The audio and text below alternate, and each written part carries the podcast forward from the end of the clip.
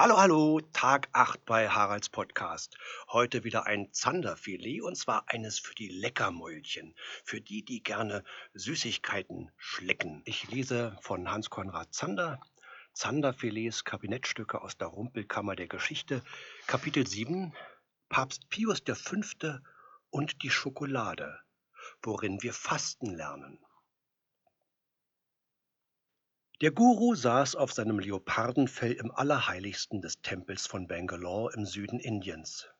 Nur mit einem Lendenschurz bekleidet, nahm er von seinem Himmelbett herab die Huldigung der Gläubigen entgegen. In diesem Augenblick geschah es. Jemand hinter mir fing ganz schrecklich an zu lachen. Es war ein deutsches Fräulein. Mit dem Finger wies sie auf ein lebensgroßes Foto des Gurus an der Wand. Es zeigte den göttlichen Meister nicht anders, als wie er vor uns saß, mit jenen enormen Fettwülsten, die ihm nach allen Seiten über den nackten Leib hingen, als wäre er eine Reklamefigur für Autoreifen. Unter dem Foto aber stand auf Englisch geschrieben Dieses Bild zeigt seine Heiligkeit Shiva Bala Yogi, wie er durch zwölfjähriges strengstes Fasten zur vollkommenen Erleuchtung gelangte.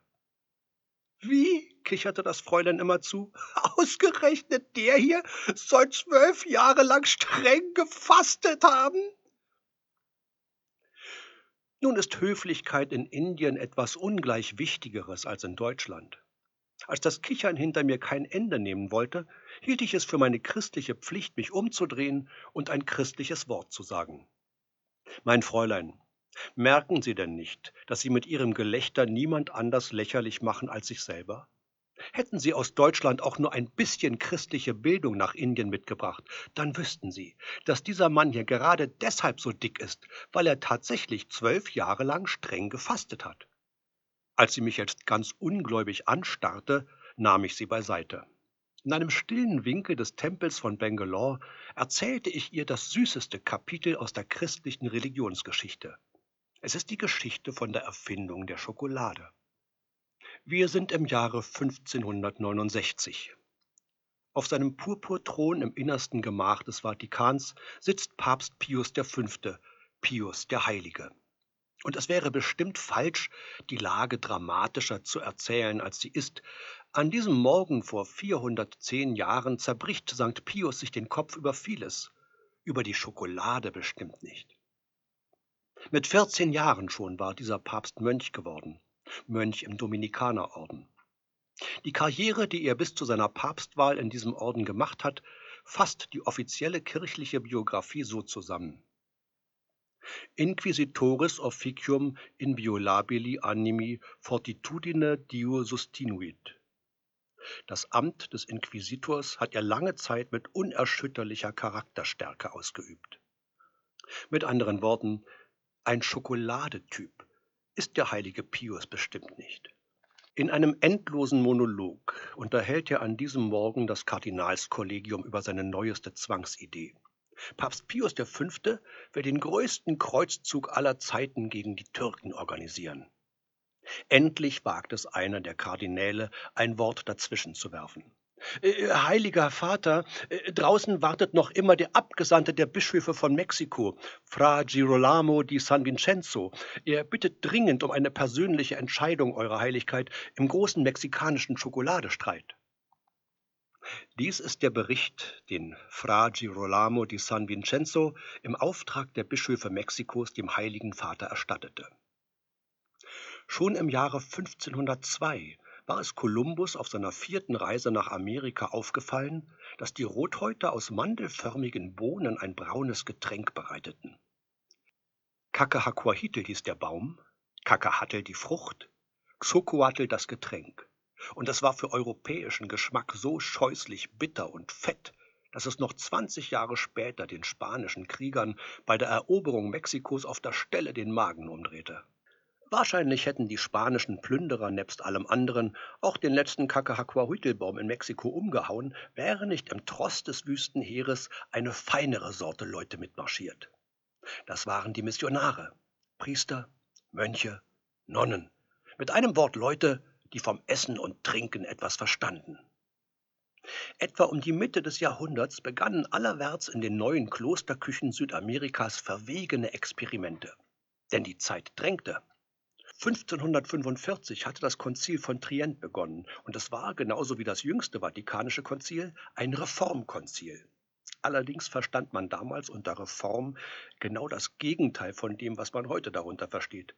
Nicht Lockerung, sondern Verschärfung der Disziplin. Also zum Beispiel strenge Einhaltung der Fastengebote in den Klöstern.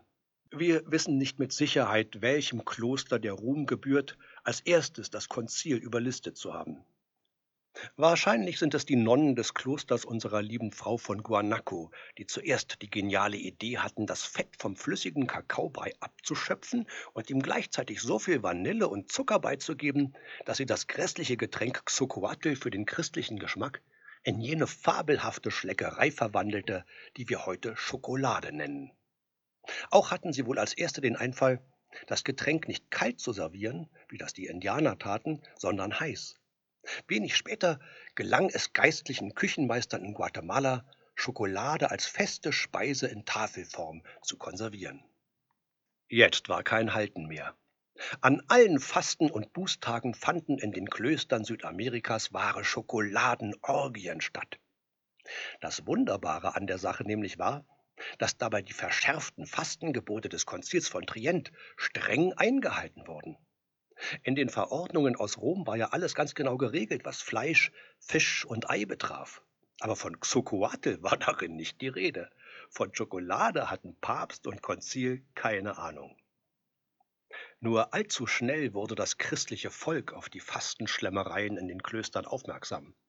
Mit Sorge müssen wir hören, welche Ausmaße die fromme Schokoladesucht in der mexikanischen Provinz Chiapas annahm. Dort schritten die Damen der gehobenen Gesellschaft am Schluss der Messe nicht mehr zur Kommunionsbank, sondern ließen sich von ihren Dienern in der Kirche eine dampfende Tasse Schokolade servieren. Das gemeine Volk knabberte derweil Schokolade von der Stange. Als der Bischof von Chiapas, Bernardo de Salazar, gegen diesen Unfug mutig einschritt, wurde er von fanatischen Schokoladeanhängerinnen meuchlings vergiftet. Jetzt naht der historische Augenblick. Nach allem, was wir über den Verlauf der Audienz wissen, hat Papst Pius V. bei diesem Bericht aus Mexiko nämlich überhaupt nicht zugehört. Der Geist des Inquisitors ist ganz bei seinen fantastischen Kriegsplänen gegen die Türken. Er wisse, gesteht er seinen Kardinälen, nichts zu sagen zu diesem Bagatellproblem aus Amerika. Ja, er wisse nicht einmal, wie Schokolade schmecke, nie im Leben habe er von so etwas auch nur gekostet. Mit diesem Einwand allerdings hat Fra Girolamo di San Vincenzo aus Mexiko gerechnet. Extra, so versichert er dienstfertig, habe er ein ganzes Kistchen allerfeinster Schokolade aus Amerika mitgebracht. Ob seine Heiligkeit nicht zur Probe ein Tässchen kosten wolle. Wenig später riecht es in der Küche des Vatikans zum ersten Mal in der Geschichte nach dampfender Schokolade. Dann wird die Tasse dem Heiligen Vater feierlich gereicht. Ein feierlicher Augenblick ist es in der Tat. Zum ersten Mal in der christlichen Glaubensgeschichte wird ein dogmatisches Problem empirisch gelöst. Der Inquisitor riecht. Der Inquisitor schnuppert. Dann nimmt der Inquisitor beherzt einen Schluck. Im selben Augenblick verzieht sich sein Gesicht zur Grimasse. Papst Pius V. schüttelt sich vor Ekel. Und er spricht die historischen Worte Pottus iste non franget jejunium. Das heißt auf Deutsch, Schokolade bricht die Fasten nicht. Im Gegenteil, meint der heilige Pius, ein so scheußlich süßes Getränk könne er der ganzen Christenheit geradezu als Bußgetränk für die Fastenzeit empfehlen. Kein Zweifel, Papst Pius V. steht auf Sauer. Jetzt beginnt der Siegeszug der Schokolade durch die tridentinisch reformierten katholischen Küchen Europas. Über Madrid gelangt sie nach Rom und wird für ein Jahrhundert zur Lieblingsspeise des fastenstrengen italienischen Klerus. Welches Ausmaß die geistliche Schleckerei in Rom selbst annimmt, ersehen wir am besten aus den betrüblichen Umständen der Heiligsprechung von Sebastian de Aparicio. Wir haben Beweise dafür, dass während des Heiligsprechungsprozesses der päpstliche Protonotar mit acht Pfund Schokolade bestochen wurde, sein Sekretär mit zwei Pfund. Trotzdem kam der Prozess nicht vom Fleck. Erst eine weitere Bestechung mit 60 Pfund Schokolade im Jahre 1697 machte den Sebastian de Aparicio endlich zum heiligen Sebastian. Die leidenschaftlichsten Freunde und Förderer hatte die Schokolade im Jesuitenorden. So veröffentlichte der Jesuit Olonius Ferronius eine begeisterte Ode an den Kakaobaum. Der Jesuit Andreas Forsoni schenkte der Welt eine Elegia in laudem cocolatis, und sein Ordensbruder Thomas Strozzi ließ sich gar hinreißen zu einem 89 Druckseiten umfassenden Hymnus, Dementis potus sive de Chocolatis opificio. Es ist jetzt zu berichten, dass just zu dieser Zeit ein schwerer Streit schwelte zwischen dem Jesuitenorden und dem Dominikanerorden. Die beiden Orden stritten sich über das Wesen der göttlichen Gnade und um die Pfründe der Inquisition. Je süßer die Jesuiten das Lob der Schokolade sangen, desto saurer wurden die Dominikaner. Und obwohl Papst Pius V. selbst Dominikaner gewesen war, beginnt sein Orden jetzt zu Beginn des 17. Jahrhunderts noch einmal einen erbitterten moraltheologischen Feldzug wider die Schokolade. In diesem Streit hat sich selbst ein so bedeutender Moraltheologe aus dem Dominikanerorden wie Daniele Concina verschlissen. Seine zahlreichen Abhandlungen über das Problem strotzten vor Hass gegen die Jesuiten und gegen die Schokolade. Es ging jetzt schon gar nicht mehr nur ums Fasten. Die Dominikaner vertraten nämlich immer stärker die Auffassung, Schokolade essen sei deshalb unmoralisch, weil im Kakao eine geheimnisvolle Kraft enthalten sei, ein Aphrodisiakum, also eines jener Stärkungsmittel, die Heinrich Lübke an die japanische Hafenstadt Osaka zu erinnern pflegten. Wurde nicht gar in spanischen Klosterküchen heimlich ein frivoler Gassenhauer gesungen mit dem Vers Cuando llegará aquel día y aquella feliz mañana que nos lleven a los dos el chocolate en la cama? Ich werde mich hüten, meine Damen und Herren, dieses verwerfliche Schokoladeliedchen in deutscher Übersetzung vorzutragen. Ich habe nämlich keine Lust, mir jede fromme Empörung auf den Hals zu laden, die damals einen jungen Wiener Arzt, Johann Michael Haider, fast das Leben gekostet hat. In seiner Doktordissertation Disputatio Medico Dietetica hatte er die dominikanische These vertreten, Schokolade sei ein Veneris Pabulum, eine Venusspeise. Und damit der Zölibat endlich wieder ein bisschen besser eingehalten werde, sei es an der Zeit, der katholischen Priesterschaft jeglichen Genuss von Schokolade strengstens zu verbieten. Über diese Zustimmung war der österreichische Klerus so empört, dass es einen Augenblick schien, als werde Dr. Haider an der Seite von Monsignore Salazar, dem Bischof von Chiapas, eingehen in die Geschichte als zweiter Märtyrer der Schokolade. Schließlich begnügte man sich aber damit, nicht Haider selbst, sondern nur seine Schrift wider die Schokolade in Wien öffentlich und feierlich zu verbrennen. Im Grunde aber war der Wiener Schokoladestreit nur ein provinzielles Nachhutgefecht. In Rom selbst war zu diesem Zeitpunkt der Disput längst entschieden. Dafür hatte hauptsächlich Kardinal Brancaccio gesorgt. Seine Diatribe de Poto Chocolate, Streitschrift für die Schokolade, 1662 erstmals gedruckt, fand im Klerus reißenden Absatz und bald war die sechste Auflage vergriffen. Die Schokolade hatte gesiegt. Die Jesuiten triumphierten. Sie triumphierten zu früh. Jetzt nämlich naht die Stunde der Finsternis. Es naht die Stunde des Verrats. Um es mit der alten katholischen Klage zu sagen, Church of England, so near and yet so far. Thomas Gage heißt der Verräter. 1612 schickt ihn sein papistischer Vater aus England nach Spanien, damit er dort Jesuit werde und einst das abtrünnige Albion zurückführe in den Schoß der alleinselig machenden Kirche. Tatsächlich wird der vielversprechende Thomas um 1625 zum Priester geweiht. Ob des vielen Kakaotrinkens bei den Jesuiten hat Pater Thomas freilich sein englisches Vaterland vergessen. Er schifft sich ein als Missionar nach den Philippinen. Leider ist Thomas Gage nie auf den Philippinen eingetroffen. Beim Zwischenhalt in Amerika ist er seinem Orden abhanden gekommen.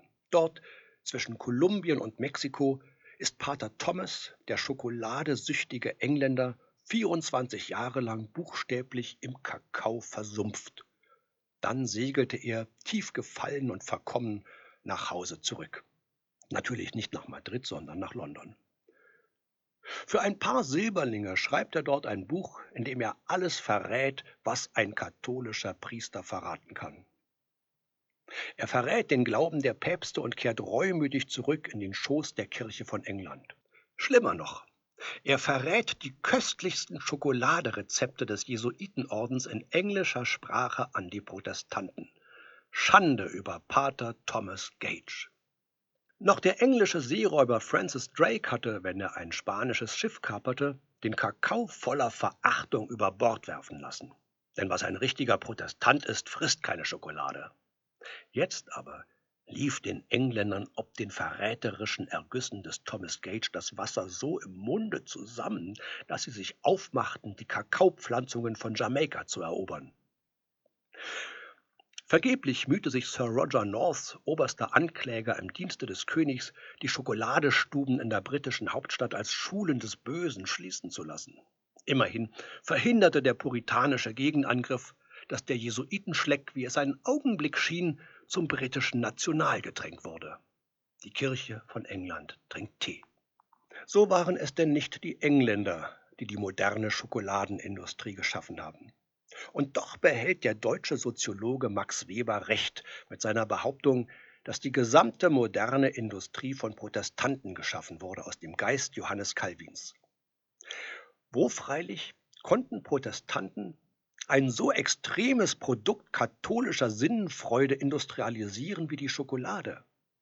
Nur dort, wo der protestantische Sinn fürs Geld, fürs Geschäft, für die Industrie sich radikal kreuzt mit dem katholischen Kulturkreis, mit der lateinischen Gaumenfreude.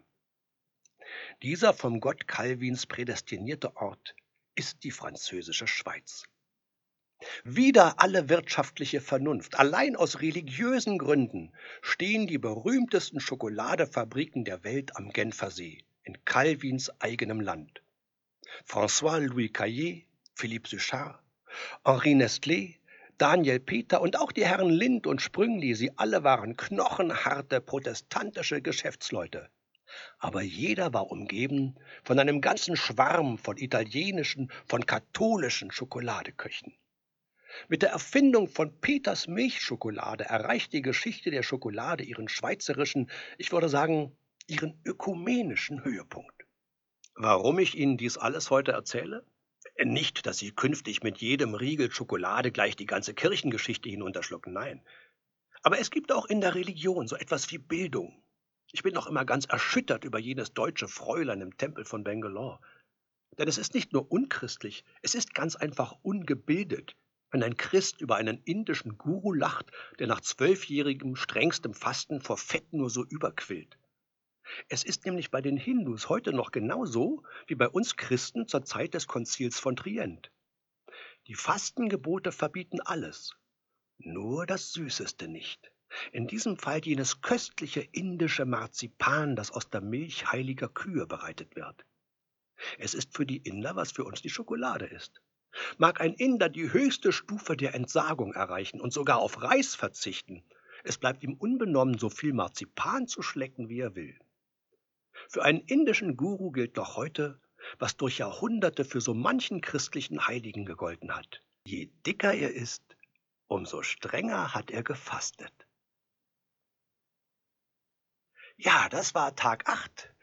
Schön, dass ihr wieder dabei wart. Für morgen habe ich eine wunderbare Geschichte für euch. Kein Zanderfilet, eine andere Geschichte, aber ich hoffe, die wird euch Spaß machen. Tschüss!